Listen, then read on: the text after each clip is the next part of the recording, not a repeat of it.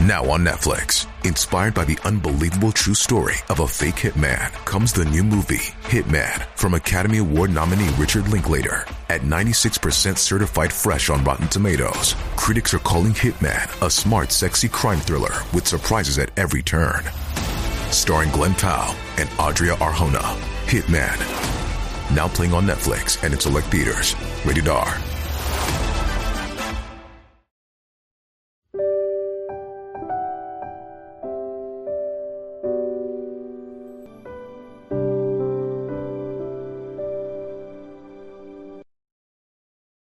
让阅读走进生活，让优秀成为习惯。大家好，欢迎来到小叔说，小叔陪你一起阅读成长，遇见更好的自己。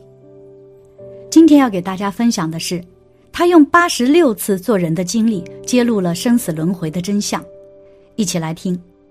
人类对于未知的事物总是心存恐惧的，尽管人终有一死，但是在肉体消陨之后，是否有灵魂存在？人是否有来世？生命是否轮回？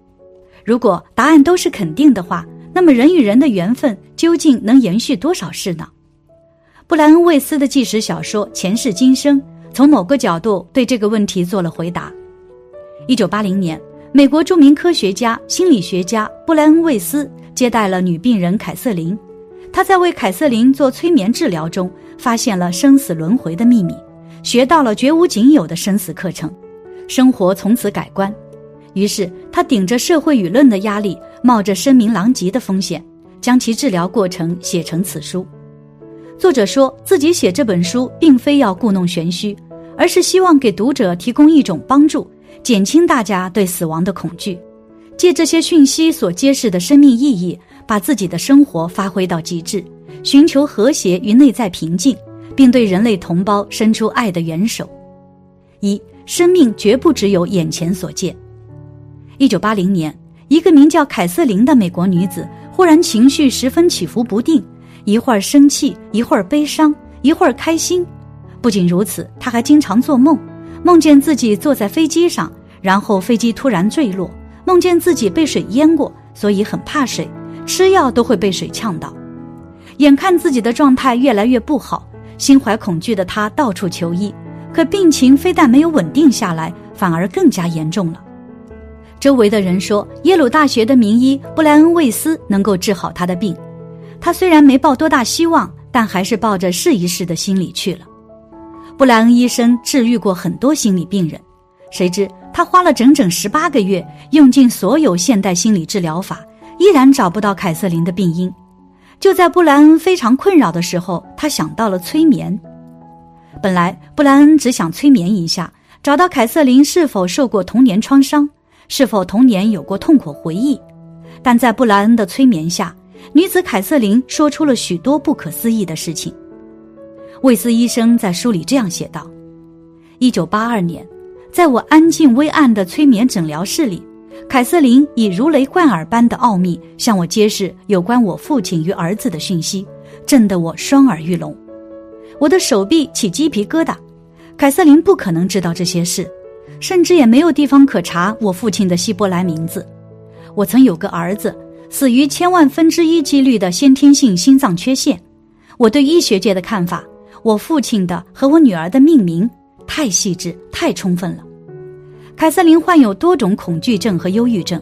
一般说来，病人被催眠后，会在那种状态中想起童年被遗忘的不愉快经历。并释放当时的负面情感，解开心结后，心理疾病就会痊愈。凯瑟琳似乎回忆起了童年的一些不愉快经历，然而她的症状并无好转。于是，魏斯医生想到，也许应该回溯到凯瑟琳更小的年龄。于是，在下一次治疗时，魏斯对入定中的凯瑟琳说：“回到你的症状产生的时间。”这一下子，令魏斯意想不到的事发生了。凯瑟琳缓缓地说道：“我看到一些白色的台阶通往一所建筑，一个有柱子的白色大型建筑物，前面空旷，没有门廊。我穿着一件长裙，一件用粗布做的袍子，我梳着辫子，长长的金色头发。”魏斯很吃惊，就问他那是哪一年，他当时叫什么名字。凯瑟琳回答道：“阿朗达，十八岁。我看到那座建筑物前面有一个市场，有篮子，把篮子扛在肩上。我们住在一个山谷里，没有水。那年是公元前一八六三年，那里土地贫瘠、炙热，到处是沙子。有一口井，没有河，水从山上流入山谷。公元是什么意思啊？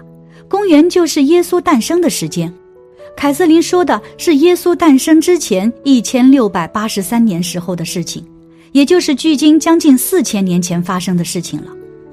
接着，凯瑟琳描述了自己当时的生活细节，直至突发大洪水，她所在的村子全部毁于一旦。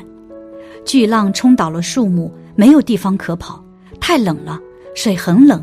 我想救我的孩子，但是没有办法，只能紧搂着。我沉下去了，水吞没了我，我不能呼吸，不能喘气。凯瑟琳的那一生就这样结束了。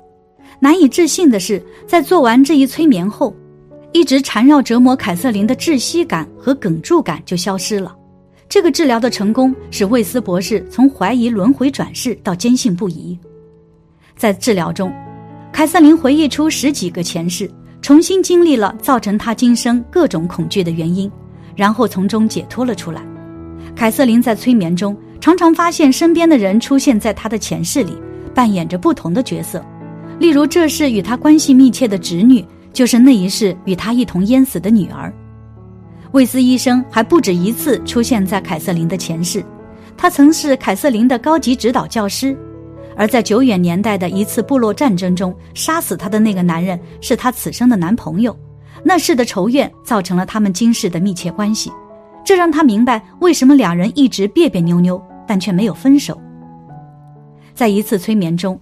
凯瑟琳见到了魏斯已经过世的父亲和夭折的儿子，他说：“你的父亲也在这里，还有你的儿子，是个很小的孩子。你的父亲说他的名字是阿维荣，你女儿的名字就是随父亲起的。他死于心脏病，你儿子的心脏是倒过来的，像鸡心。他想让你知道，医学的范围是非常有限的。如果说之前的催眠，魏斯对凯瑟琳的回忆还半信半疑。”这一次，他是彻底被震撼了，因为凯瑟琳跟他并不熟，对他的家人更是一无所知，但他说的却全都对。魏斯一生中最大的悲哀就是他的第一个儿子的夭折。这个孩子出生十天后被确诊患有罕见的心脏疾病，心脏就如同是倒过来的。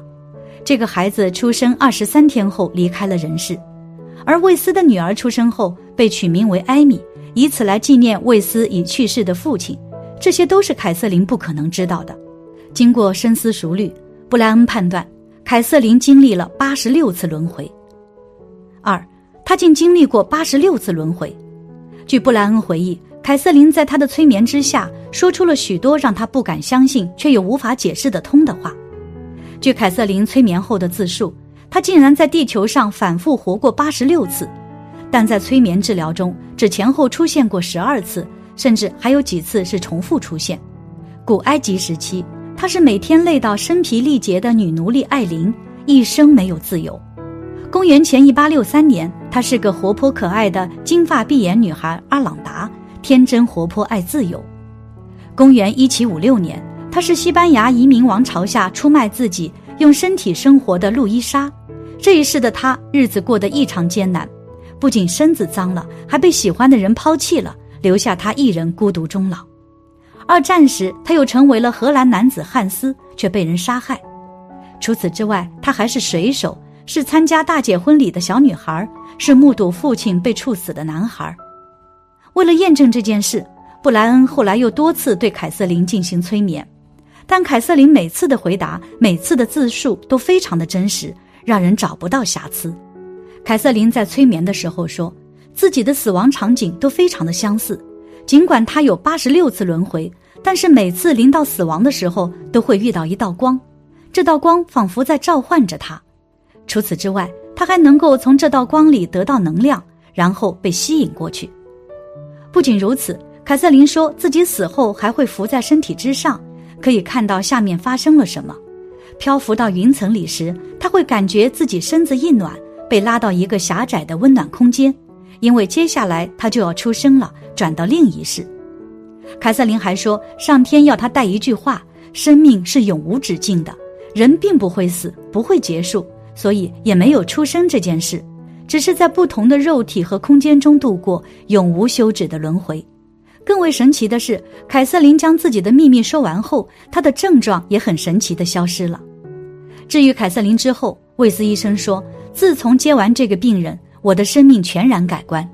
因为在这之前，魏斯是名坚定的无神论者，根本不相信轮回的存在。四年之后，出于一种使命感，著名精神科专家魏斯终于鼓起勇气，冒着在学术上可能被打成另类的风险，把凯瑟琳的治疗过程整理成了一本书，告诉人们生命的不朽和意义。感谢你的观看，愿你福生无量。今天的分享就到这里了，希望你能给小叔点个赞。或者留言给出你的建议，别忘了把小书分享给你的朋友，让我们一起成为更好的自己。还没有订阅小说的朋友，一定要记得订阅哦！我们下期不见不散。